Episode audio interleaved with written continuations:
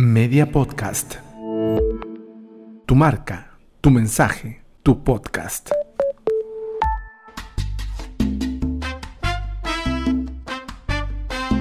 Este es el podcast de análisis político semanal. Se tenía que decir.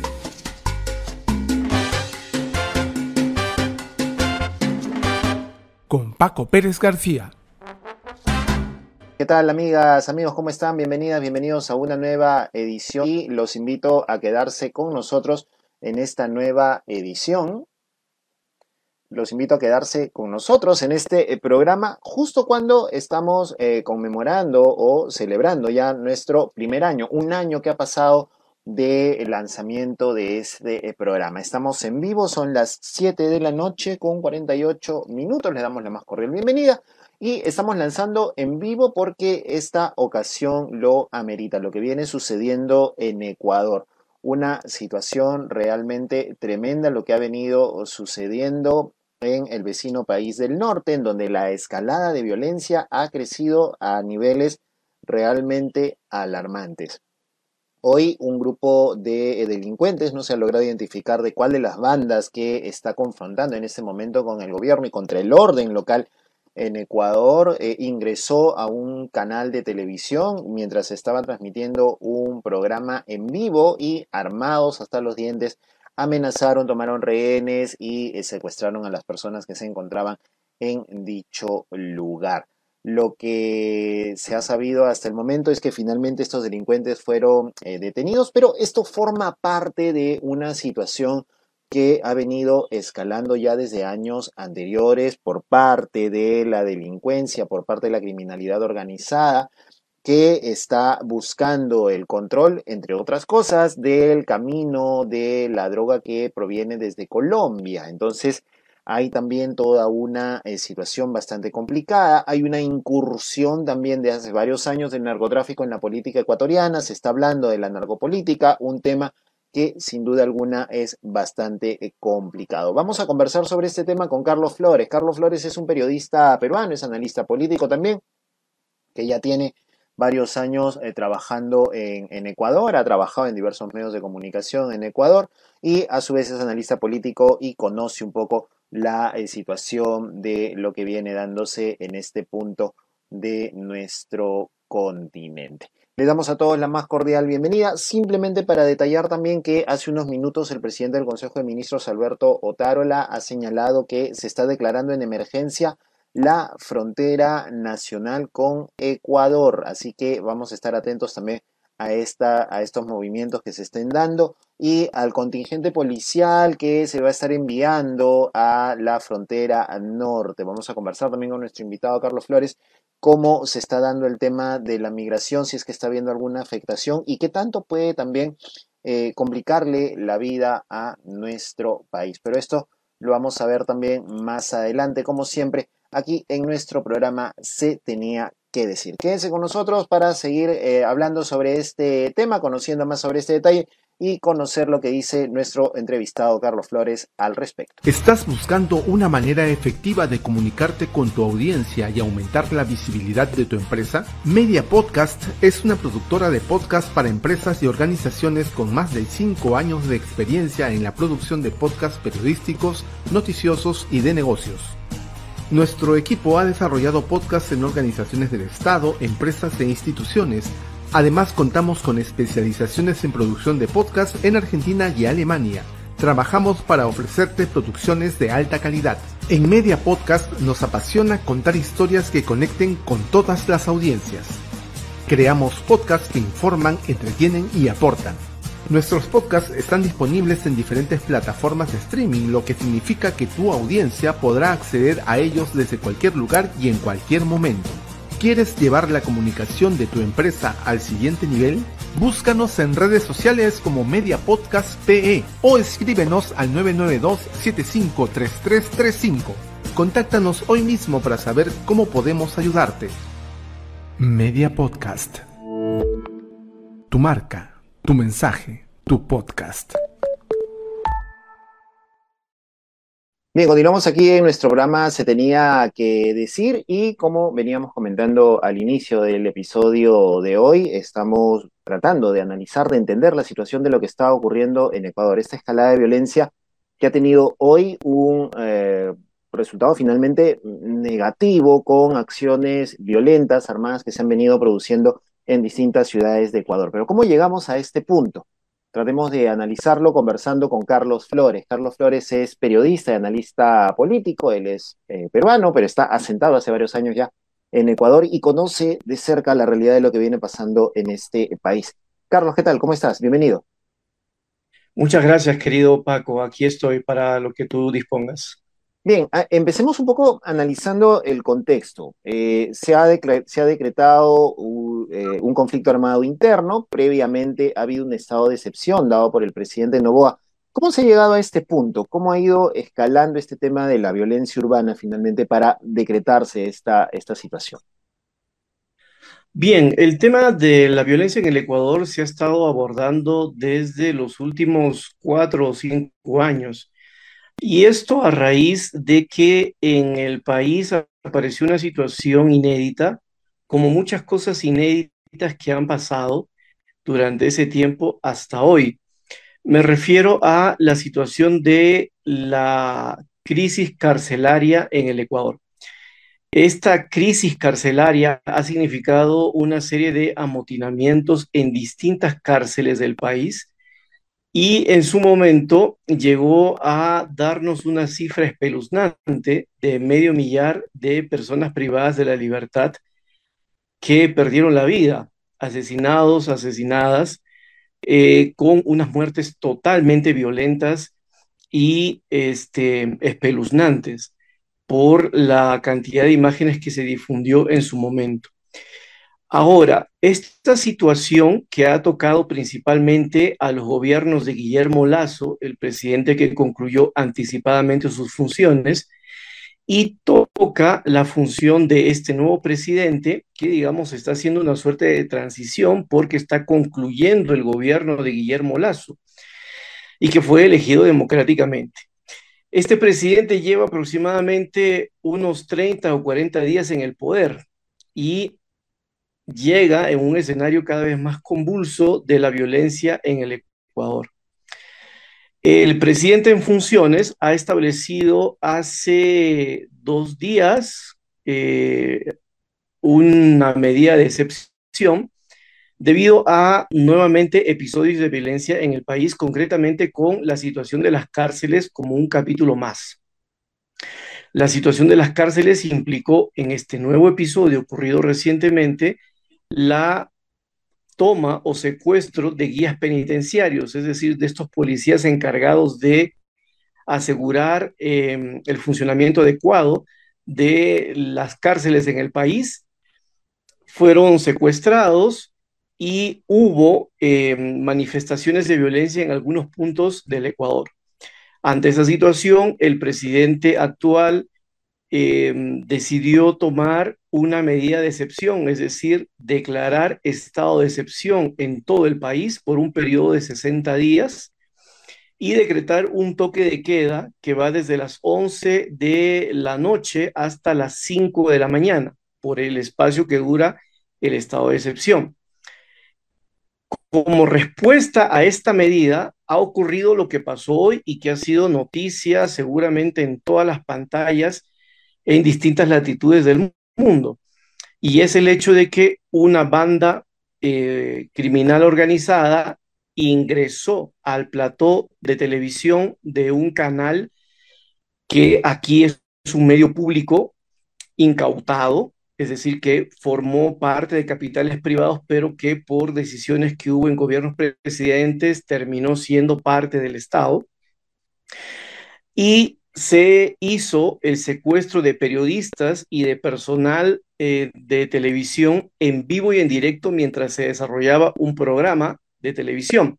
Esto es como si de repente en el Perú, donde hay generalmente programas de televisión dominical, entraran a un canal X, canal 5, canal 2, mientras se desarrolla y el grupo eh, criminal tomara el control y estuviera encapuchado, mostrando armas, eh, supuestos tacos de dinamita y estuviera intimidando eh, a todo el personal y se transmitiera en vivo y en directo. ¿no? Esto fue una cuestión, como te digo, inédita en el Ecuador, nunca ha pasado y por lo tanto ha generado pues una, digamos, eh, reacción este, sorpresiva no solamente en el país, sino en distintos puntos del mundo. ¿no? Entonces, esa es la situación de ahora, este, Paco, y evidentemente pues país está tomando ahora como gobierno eh, las reuniones del caso para saber cuáles serán los próximos movimientos.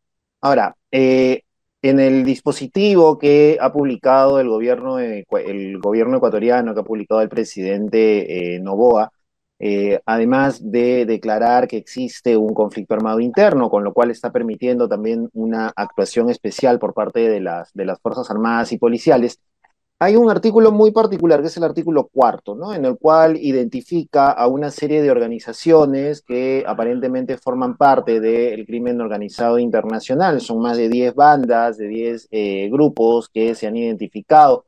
La pregunta es, ¿quiénes están detrás de estos grupos? ¿Estamos hablando de eh, delincuentes eh, solamente ecuatorianos o es que hay un aspecto vinculado al tema de la migración, como viene ocurriendo en Perú, en donde hay organizaciones delincuenciales conformadas, entre otros, por eh, ciudadanos colombianos, venezolanos. ¿Se está dando un fenómeno similar o solamente podemos estar hablando de organizaciones criminales conformadas netamente por ecuatorianos? Bueno, lo que ha estado retratando la prensa y lo que también se ha reflejado eh, por parte de algunos voceros del gobierno actual y del gobierno anterior, es que se trata de bandas criminales, eh, principalmente ecuatorianas, pero que trabajan de manera coordinada con otros grupos delincuenciales que tienen una estructura de mayor despliegue que no son ya del país. Concretamente se ha identificado a carteles mexicanos que han tenido apoyo de mm, eh, grupos criminales en el Ecuador y que han intentado o intentan eh, dividirse el territorio para poder em, asegurar los negocios que ellos manejan y concretamente eh, nos referimos al narcotráfico. El narcotráfico ha sido uno de los temas que ha estado permanentemente presente en la coyuntura política ecuatoriana y recientemente, antes de estas situaciones que he descrito, eh, la fiscal de la Nación eh, reveló el caso, un caso realmente voluminoso eh, llamado Metástasis. Y este caso Metástasis involucró a periodistas, políticos y una serie de personajes de distinto tipo, de gobiernos locales, de gobiernos nacionales, que han tenido una relación directa o indirecta con el narcotráfico. Esto solamente como una prueba y una evidencia de que eh, este asunto eh, ha permeado las esferas más elevadas del poder. Y esto eh, solamente refleja que la situación no solamente es de grupos organizados ecuatorianos, sino que hay otros cárteles internacionales y no en vano el decreto al que hace referencia dice claramente que se trata de grupos transnacionales, ¿no?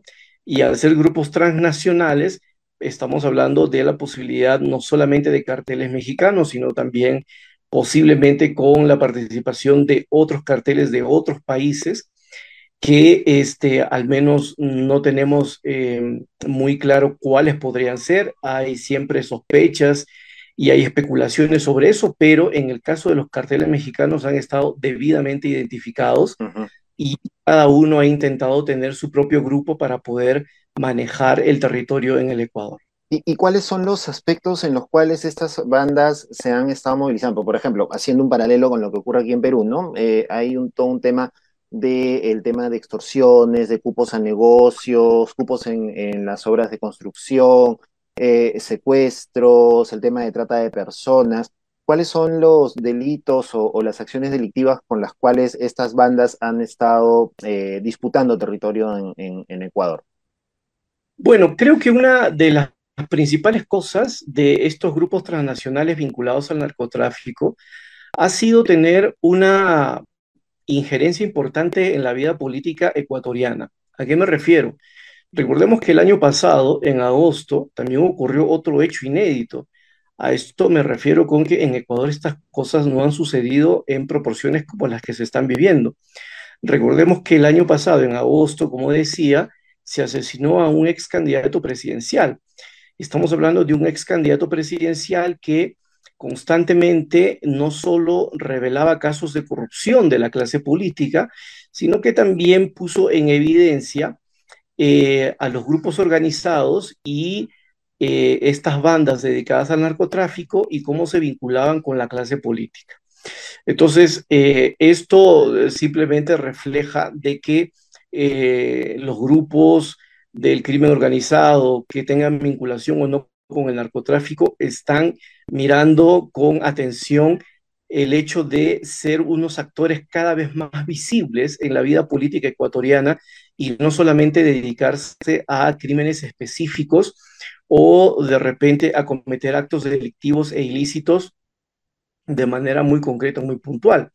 Ahora, eh, otra situación que también se ha acrecentado en el Ecuador eh, y fruto justamente de la expansión de la criminalidad en el país es lo que posiblemente ya existe en otras realidades, pero aquí, al menos en el último año o en los dos, o en los dos últimos años, se ha hecho cada vez más presente. Se conoce como las vacunas. Las vacunas vienen a ser como una suerte de eh, pedido de dinero para eh, las personas que tienen negocios por parte de los em, delincuentes o de estos grupos criminales para eh, asegurarles seguridad, para darle seguridad a estas personas, ¿no? Es decir, si tú tienes un negocio X, eh, yo te cobro una vacuna para que no te pase nada, para que tu familia esté bien, para que tú puedas funcionar, para que tú puedas operar tranquilamente y mensualmente tienes que pagar un valor.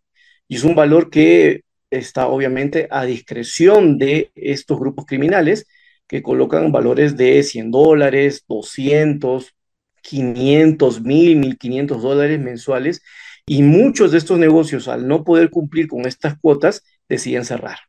¿no? Entonces, esto se ha hecho más extensivo en distintas zonas en el Ecuador, principalmente en una provincia que se llama Esmeraldas, y esta provincia de Esmeraldas es una provincia principalmente este, afectada por el abandono del Estado y que limita con Colombia. Por lo tanto, también hay una eh, población migrante de lado y lado que se presenta y esta provincia pues eh, permanentemente eh, ha sufrido una serie de situaciones de olvido y desatención estatal y estas situaciones se han acrecentado en este espacio, ¿no?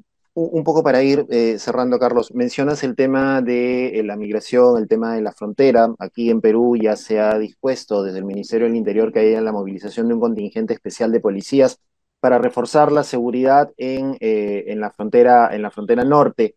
Se están viendo imágenes también que estamos buscando de confirmar de movilización de ciudadanos ecuatorianos que están tratando de ingresar hacia territorio peruano eh, en búsqueda de refugio, ha habido una especie de cierre de frontera, digamos, en este momento debido a, esta situación. ¿Cómo va esta situación? ¿Cómo está eh, afectándose o cómo podría afectarse en este momento el flujo migratorio de Ecuador hacia Perú o de Ecuador hacia Colombia?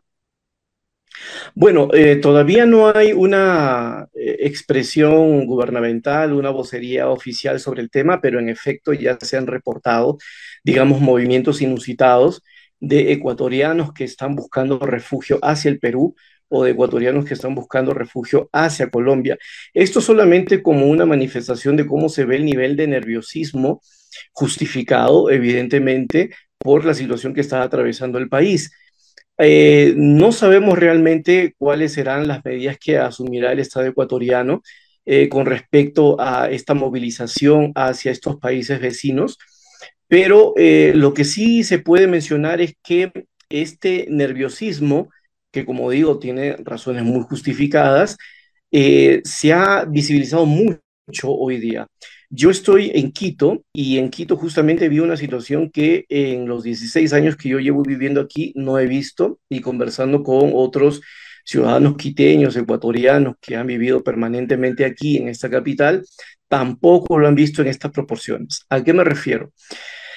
A una congestión inusitada de eh, vehículos pretendiendo llegar cada uno a su casa, los pequeños y grandes negocios cerrando, los centros comerciales eh, bajando este, las puertas para ya eh, cerrar todos los negocios, em, los centros de trabajo concluyendo sus labores anticipadamente, los servicios de Cabify eh, o de estos servicios puerta a puerta de taxis totalmente colapsados.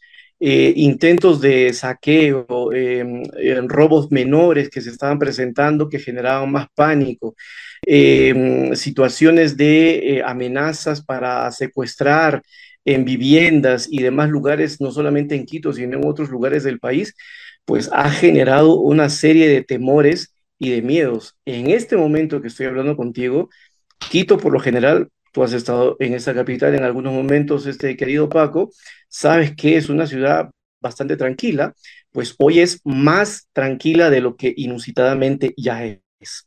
¿no? Es decir, no hay nadie afuera caminando, es como si estuviéramos viviendo una segunda pandemia donde nos decían que debemos estar eh, en casa y no salir, ¿no? Entonces el temor está instalado, ¿no? Y eh, hay una expectativa en este momento por saber si el gobierno va a emitir alguna cadena nacional para saber un poco eh, cuáles son los próximos movimientos que va a tomar en este sentido, ¿no? un poco haciendo, mm, no sé si prestigitación, pero sí un poco la, mirada del análisis eh, a futuro. Se está hablando de que en Perú se está teniendo una situación eh, similar en cuanto a la falta de control que hay con eh, la delincuencia, con las organizaciones criminales, con el narcotráfico, etcétera, y que en algún momento podría repetirse o darse un hecho como lo que está sucediendo en este momento en Ecuador desde tu mirada, ¿es posible, es, es viable que un hecho como lo que está ocurriendo en Ecuador pueda darse eh, en Perú o son realidades, si bien muy parecidas, a la vez muy distintas? Bueno, es muy riesgoso justamente como tú ya un poco adviertes, poder hacer alguna mirada a futuro sobre el tema. Lo que sí podemos decir es que el tema de la seguridad atraviesa mucho de la dinámica social en un país, ¿no? Si queremos tener educación, mucho tiene que ver con la seguridad. Si queremos ver temas laborales o temas de inversiones, mucho tiene que ver con la seguridad. El desarrollo de la vida política, coyuntural, institucional, mucho tiene que ver con la seguridad. Creo que en el caso del Ecuador, en el caso del Perú, y si ponemos la lupa en otros países en América Latina, la situación de la seguridad se está haciendo cada vez más apremiante. Lo que sí puedo decir es que si queremos solamente entender el tema de la inseguridad con un factor solamente migratorio, estamos perdiendo de perspectiva la complejidad de este tema, porque tenemos que ver no solamente las cuestiones migratorias, que seguramente pueden tener sus desafíos, aunque detrás de eso hay situaciones humanitarias que no se pueden soslayar, que no se pueden dejar de decir, pero también hay que ver el tema de las desigualdades, el tema de la pobreza, el tema de la falta de inclusión y una serie de otros elementos que hace que la situación se vuelva cada vez más insegura en nuestros países latinoamericanos. Eh, aquí hay un tema que también está ocurriendo en Ecuador y que seguramente tiene ecos en Perú y si ponemos también la lupa en otros países debe ser la situación similar.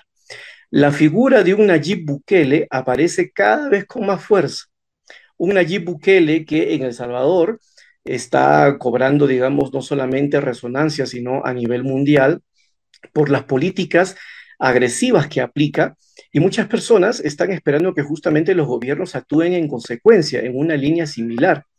Antes de que apareciera toda esta situación crítica, Nayib Bukele justamente decía que el Ecuador se encontraba dentro de los países más eh, riesgosos y más violentos a nivel latinoamericano. Y curiosamente pasan unos días después y estamos en esta situación. Actualmente el gobierno está pretendiendo instalar megacárceles en el Ecuador, tres megacárceles en la misma perspectiva de Nayib Bukele, eh, que se están pensando ya instalar una primera piedra en este, en Pastaza, que es una provincia amazónica en el Ecuador y que limita con el Perú. Eh, hay otra que se está proyectando en Santa Elena, que es en la zona costera del Ecuador, y una tercera que todavía no tiene una ubicación. Se está pidiendo mayor disposición para el manejo de las fuerzas policiales y militares. Y en el decreto que tú leíste se está hablando de que los militares que ya pueden estar desplegados en territorio puedan hacer operaciones militares. Las operaciones militares son muy distintas a las operaciones policiales. Aquí estamos hablando de un nivel de intervención y de fuerza distinto. ¿Cuáles serán las próximas medidas que tome el gobierno del, Ecuador en este momento? No lo sabemos.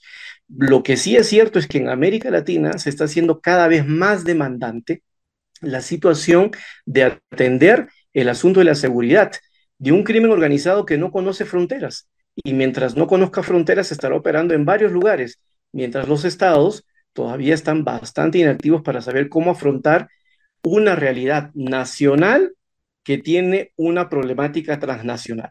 Y eso creo que es una situación que ya las entidades internacionales como Mercosur, Comunidad Andina y demás deberían estar pensando para saber cómo reaccionar de manera colectiva a nivel estatal.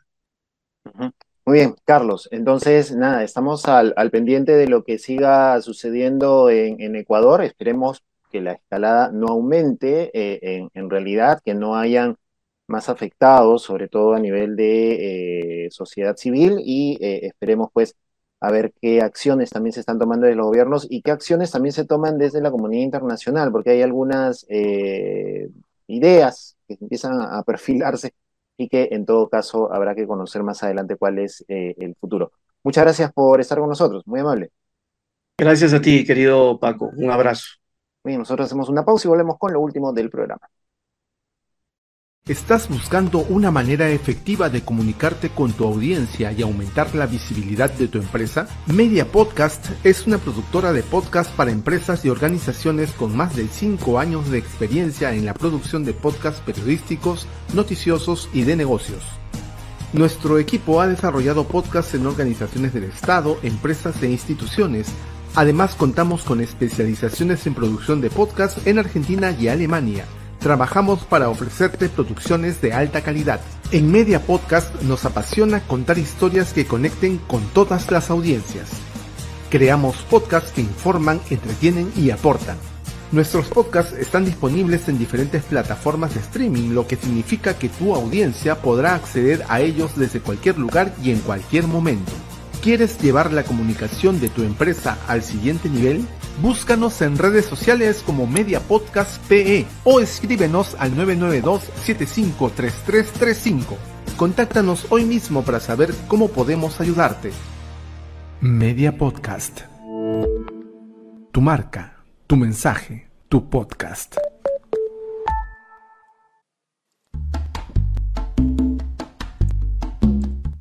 Bien, y continuamos aquí en nuestro podcast Se tenía que decir y un poco rescatando lo que ha comentado Carlos Flores hace unos minutos aquí en nuestro programa.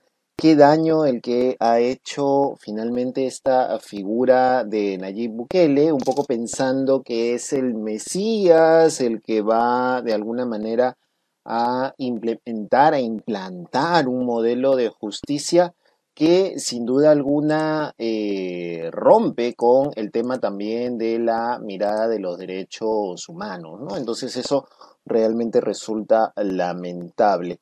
Eh, la Comisión Interamericana de Derechos Humanos también se ha, se ha pronunciado al respecto, lamentando la, situación a través de su cuenta de, X, se ha pronunciado al respecto y ha lamentado también los atentados y lo que se viene dando también al interior de las prisiones, en donde también se ha generado una serie de movimientos eh, liderados por, por estas organizaciones criminales. ¿Qué ha pasado en Perú? En Perú el presidente del Consejo de Ministros, Alberto Tarola, salió a brindar declaraciones a la prensa luego de la convocatoria urgente a el gabinete ministerial. Vamos a escuchar un extracto de lo que ha dicho esta tarde, hace unos minutos, eh, Alberto Otárola al término de, la, eh, de esta sesión urgente del Consejo de Ministros. Para comunicar en primer lugar que la Presidenta de la República, ante la situación en la que está pasando nuestro hermano país del Ecuador, a quien expresamos como gobierno nuestra plena solidaridad y apoyo institucional.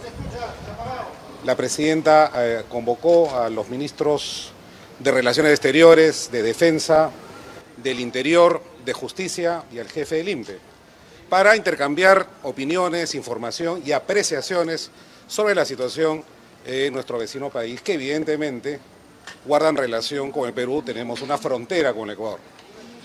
Y el primer mensaje es que queremos hacer un llamado a la calma, a la tranquilidad a nuestros nacionales, tanto a los, de, los que están en Ecuador como los que están especialmente en nuestras fronteras. Se han tomado eh, algunas decisiones que se van a implementar inmediatamente. La primera de ellas es que eh, la presidenta ha dispuesto el viaje inmediato de los ministros de Defensa y del Interior a Tumbes para que en el terreno coordinen acciones de resguardo de nuestras fronteras en los puestos y pasos fronterizos.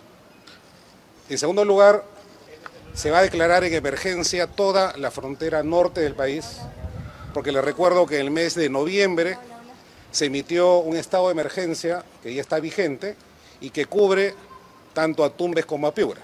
Pero vamos a declarar la emergencia en los demás departamentos fronterizos que son Amazonas, Cajamarca y Loreto. En tercer lugar, se ha dispuesto la movilización de un contingente de policías que ayuden a la policía que actualmente está apostada en nuestra frontera con Ecuador para que haga un control más intenso del tránsito de las personas y la migración de los migrantes que ingresan a nuestro país. Mañana, lo repito, los propios ministros van a tomar acciones directas para resguardar toda nuestra frontera y poner a buen recaudo a nuestra ciudadanía.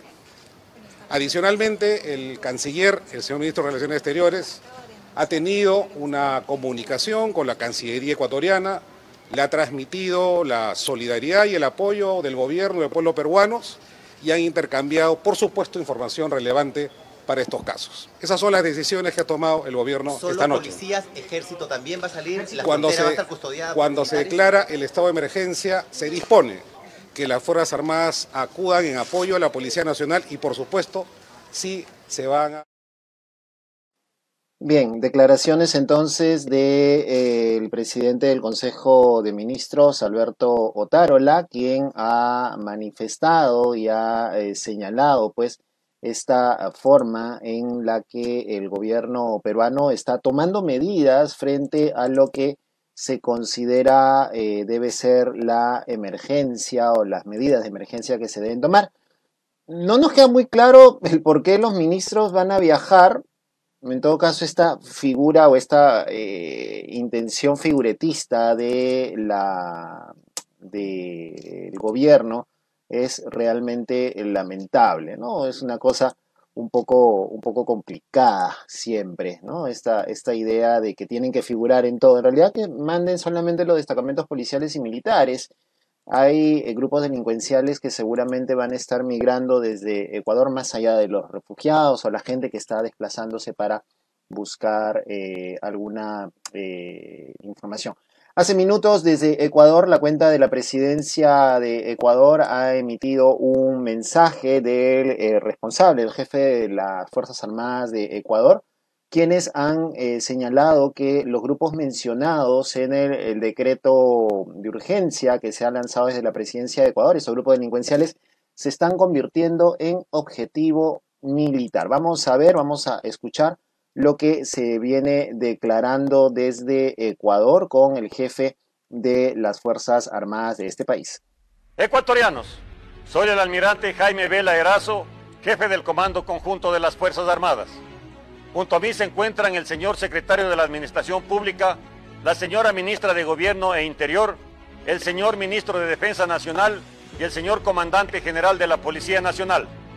Los sucesos de hoy son la muestra de que las acciones y decisiones emprendidas por el gobierno nacional afectan gravemente las estructuras criminales y como respuesta han desatado una ola de violencia para atemorizar a la población.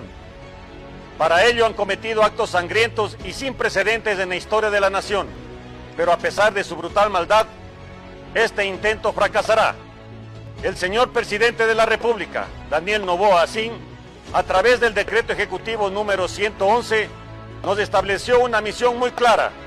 A partir de este momento, todo grupo terrorista identificado en el mencionado decreto se ha convertido en un objetivo militar.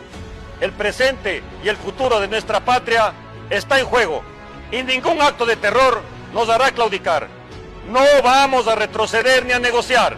El bien, la justicia y el orden no pueden pedirle permiso ni agacharle la cabeza a terroristas.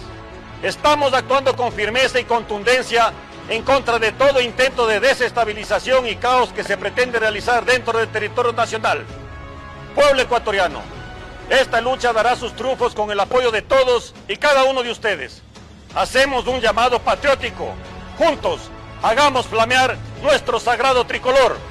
Tengan la plena convicción de que sus Fuerzas Armadas y Policía Nacional cumpliremos con nuestro juramento de defenderlos con nuestras vidas si fuera necesario. ¡Venceremos! ¡Viva el Ecuador! ¡Viva!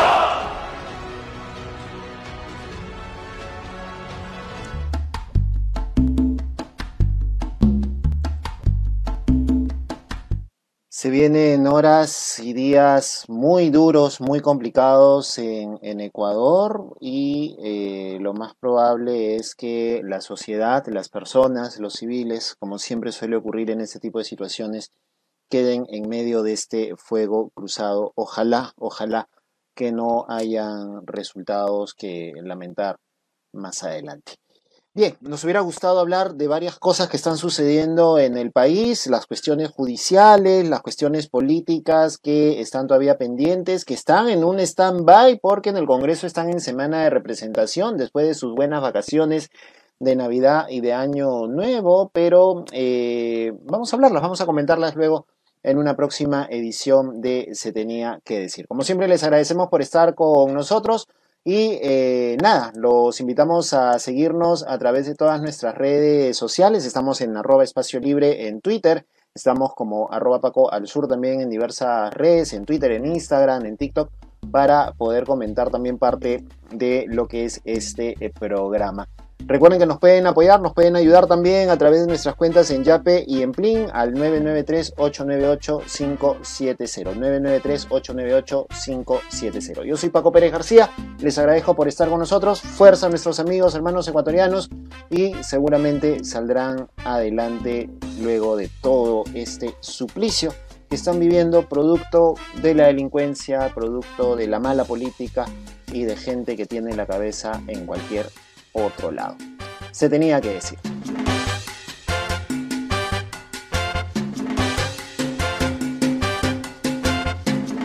Hasta aquí el podcast de análisis político semanal Se tenía que decir, una producción de Paquimedia Comunicaciones y Espacio Libre. Puedes escuchar todos nuestros episodios en Spotify y YouTube. Media Podcast. Tu marca, tu mensaje, tu podcast.